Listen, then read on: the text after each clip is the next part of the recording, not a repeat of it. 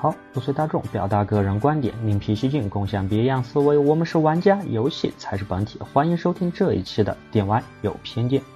随着现代时代的进步啊，现在很多的手机厂家都纷纷的转战了 5G 的领域。现在可以说，他们的手机啊，如果不带 5G 功能，出去都会被笑话的。而甚至呢，现在的很多地方都已经开始了 5G 的商用。虽然目前的价格超高，不过毫无疑问的是，今后这必然会成为一个主流。本来今天的节目啊，萝卜启智呢是准备讲从一 G、二 G、三 G 和四 G 时代分别的特色，再来展望五 G 时代有一些什么值得超出的地方，尤其是在游戏的领域有什么变革。但是萝卜启智郎正准备这样讲的时候，我突然想到了之前一个小伙伴给我的留言，他问我到底是一个游戏专家吗？当时我就回复，我并不是一个游戏方面的专家，也不是这个专业出身，我只是一个普通的玩家。那么我们普通的玩家真的需要像是那么硬核的去分析今后的五 G 是个什么样子吗？我一开始也把这些内容划分成了人、机、物、法、环几个方面来进行讲解，但是这真是我们想要体验的东西吗。所以萝卜喜之呢在权衡之后，干脆用一种最为简单直观、大家能够接受的方式来讲解五 G 时代的游戏是什么样，那就是通过我们的脑洞来构筑一款全新的游戏。从游戏的一些机制当中来体会五 G 时代到底是什么一个样子。那么下面就不妨随着萝卜喜之郎一起打开这个脑洞。首先呢，我们来讲讲游戏的基本构架。这款游戏竟然是划时代的，那么名字毫无疑问就应该叫做 Hello World 吧。那么游戏的话，我们以传统的 RPG 类型来作为比较。而这款游戏竟然是在五 G 时代，那么随着世界科技的进步，那么毫无疑问的 AR 和 VR 结合的游戏一定会成为主流。再加上呢，这款游戏一定不用我们买专门的游戏机，也就是说手机就是终端，它可以直接的进行无线的传输，而具体的算法应该早就变成了云端进行计算。我们应该可以在任何时候啊，只要简单的戴上我们的 AR 眼镜，然后就可以打开这款游戏。另外的话，这款游戏一定是可以结合了现实的游戏，也就是说，它的游戏之中啊，它跟现实中的时间一定会是同步的，而它其中的地图和场景啊，也会进一步的同步，除了在个别的环境下会有不同的表现。而既然它同时支持 AR 和 VR 两种模式，那么我想在画面轻度的一个模式下，就比如说你在游戏中，你只是需要做一点简单的，例如打开状态栏之类的操作。或者说做一点辅助职业的工作，或者说是本地组队之类的，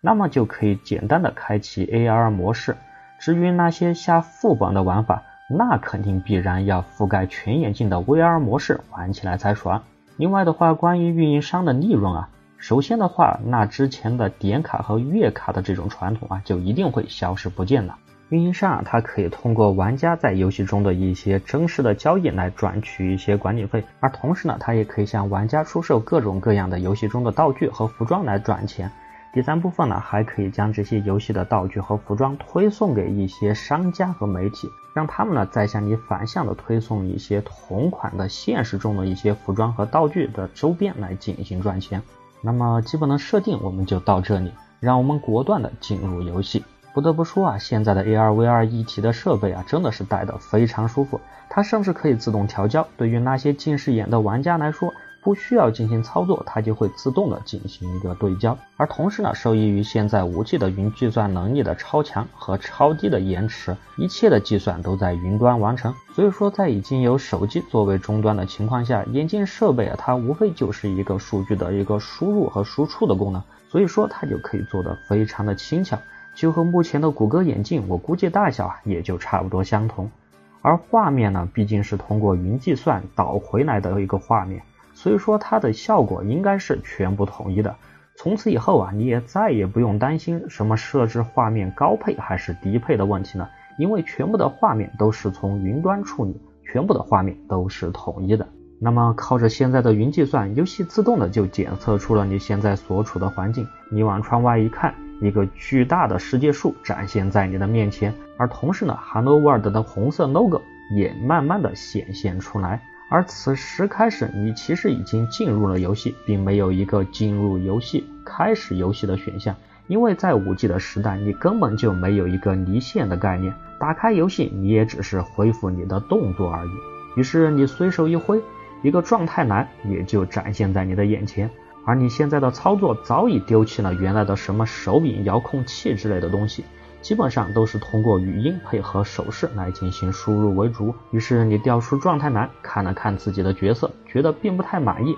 于是就空中对着自己的角色放大，然后用自己的双手对自己的脸型进行慢慢的重塑，同时呢，再抽出虚拟的衣柜，为你的角色换上你喜欢的衣服。游戏呢也会自动的推送一些淘宝的实时同款服装的链接，你只需要轻轻的点一下就可以光速的下单。那么在一切整理好之后，我们的游戏就正式开始。不得不说，现在的游戏啊，它的主线就更加的稀疏了。整个游戏除了一个大致的世界观之外呢，几乎都是一片空白。它现在呢是靠着强大的计算力，这大量的世界和迷宫都是随机制造所生成的。甚至游戏中的大量的 NPC 都是靠着更加先进的一个 AI 来进行自动的生成。每一个 NPC 都有他自己丰富的设定，他每天都会出现在不同的地方做不同的事情，甚至都有独立的 AI。你可以和任何的一个 NPC 对话、聊天和进行互动。当然了，如果你对 NPC 有一些奇怪的举动的话，他也会对你的好感度有所下降，甚至不远万里的追杀你。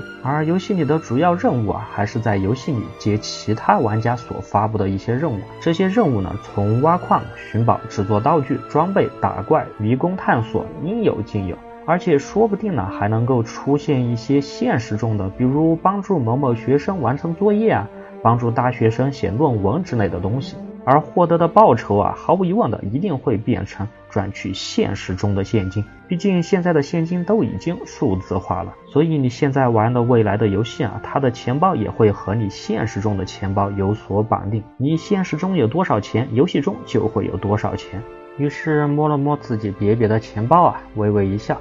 我们呢，还是进入我们的工会大厅来寻找队友来下副本好了。于是你选择进入工会大厅。瞬间呢，你的 AR 眼镜就切换成了 VR 的模式。在这样一个一望无际的大厅里啊，很多很多的玩家都聚集在此，他们都在互相的进行聊天、打牌，偶尔的会在头上有一个组队的需求标识。你看了看，走过去，挥挥手，给一个正在寻找新迷宫打手的小队啊进行一个招呼。他们头上的气泡明显的写着，他们现在就正缺一个像你这样的超级魔法师职业。队伍的大家回头看看你的装备，于是对你的实力就纷纷的给予了肯定。接下来便开始和你交流利润的分配问题。在这个队伍其中啊，他有来自中国、日本和美国的玩家。靠着这五 G 时代超低的延迟和云计算的能力啊，他们的语音啊都实时的通过 AI 进行了一个翻译，并结合他们不同的声线啊，而向你实时的播放出来。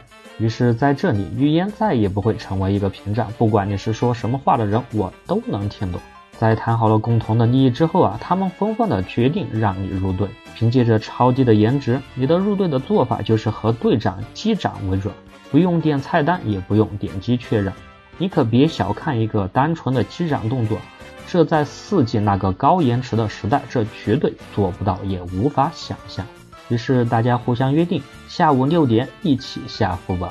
不需要摘下 AR 眼镜，你只需要轻轻的一点，就能够轻松的隐藏你的游戏界面。于是你瞬间就回到了现实，打开门，拿回定点放在家门口的自动配餐的外卖，一顿胡吃海喝。之后再一见，我们又回到了游戏的世界，毫无延迟可言。之后我们就一边的等待队友，一边的顺带着看着上司给我发来自己的明天的工作任务，而 AI 已经顺利的帮我把这些具体的任务划分成了清单，进行了梳理，甚至还设置了闹钟。而时间过得很快，在你发呆于现在五 G 技术的突飞猛进的时候，你的队友们都纷纷的回到了大厅。你们现在才终于做好了下副本的准备。在我们的队长向 NPC 进行了一个简单的登记之后啊，我们的队伍面前就立即出现了一个传送门，大家纷纷的进入其中。很快呢，周围的风景就一阵变化。当你睁开眼睛的时候，已经来到了一个充满幻想风格的迷宫。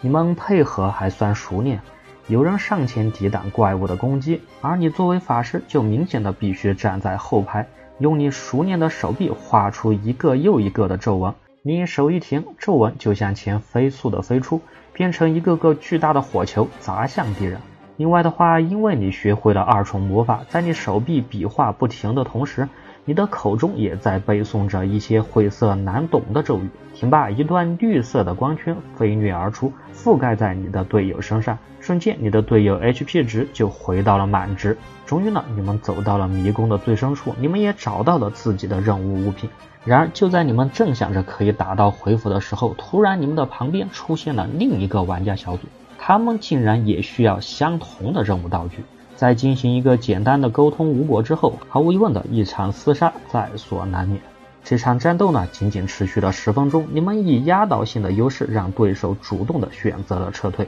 虽然我们还是最终失去了两位队友，不过他们也仅仅是退出副本，早已在大厅中占着位置，等待着我们的凯旋。就这样，一个副本算是结束了。你坐回自家的沙发上，退出 VR 模式，启用轻度的 AR 模式。大家呢也都纷纷的回到大厅，并共同的对这次副本中的一些搞笑的瞬间和一些战斗经验进行总结分析。然后呢，好事的你把副本中的一些搞笑的事情写成微博，附上图片，一键转发了出去。因为你加入的是一个非常知名的队伍，你刚发出去的照片，这一瞬间就在网上被人疯狂的转发。甚至因为游戏现在已成为主流，很多的知名媒体也对你这次的副本之行进行了详细的报道。就这样，你不断的在游戏中交叉着体验着你现实和虚拟中的两个人生，而其实两个部分对你来说都非常的重要。而在这一个时代，也并不会有人觉得你把你的主要时间和精力投入在网络中有什么不对。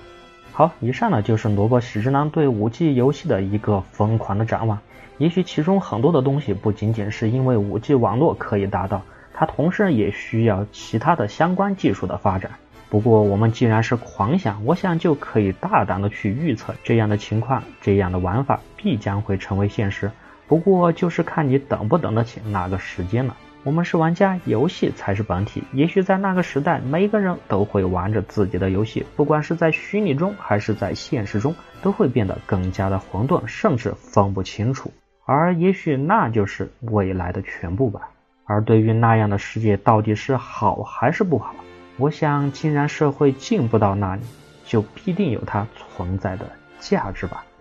好了，这一期的电玩有偏见就到这里，我是偏见的电玩游戏评论员萝卜喜之拉，我们下期见。